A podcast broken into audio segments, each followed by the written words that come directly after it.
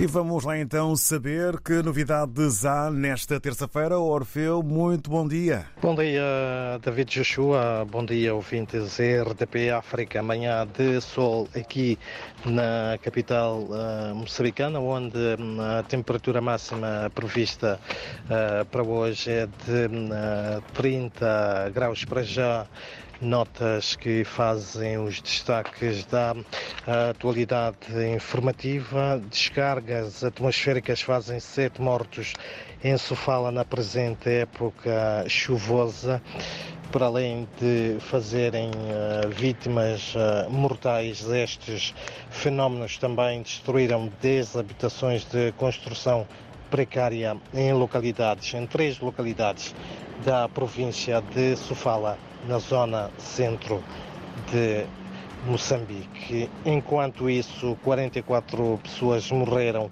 em Moçambique na época chuvosa iniciada uh, em outubro, 19 das quais foram, uh, destas mortes foram registradas na província da Zambésia. De acordo com um, um relatório de balanço do Instituto Nacional de Gestão de Risco de Desastres, o mau tempo esteve na origem uh, das mortes uh, confirmadas no período de 1 de outubro a 8 de janeiro. As descargas atmosféricas foram, segundo o INGD, a principal causa de morte, com um registro total de uh, 28 óbitos, seguidas de desabamento de paredes, com 13 vítimas e outras três morreram por afogamento. Por outro lado, uh, também o Gabinete Central de combate à corrupção acusa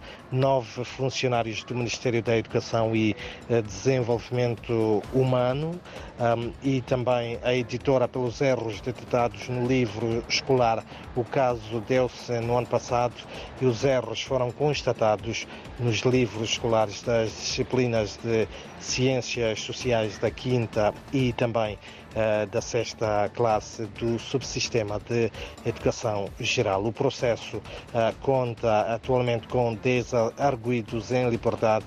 Um, uh, para já, o Gabinete Central de Combate à Corrupção promete dar seguimento a este caso. Em outras notas, também peritos da Defesa e Segurança de Moçambique uh, discutem em Maputo a questão uh, da defesa entre os dois países, a questão do terrorismo, tráfico de drogas, entre outros fenómenos criminais que colocam em causa a segurança das nações, estão em cima da mesa neste encontro uh, que decorre em Maputo, na capital moçambicana, até quinta-feira. E mesmo para uh, terminar, é também de destacar que o setor privado uh, moçambicano pronuncia-se na tarde de hoje sobre o recrudescimento da onda de raptos no país, com um particular destaque para a cidade de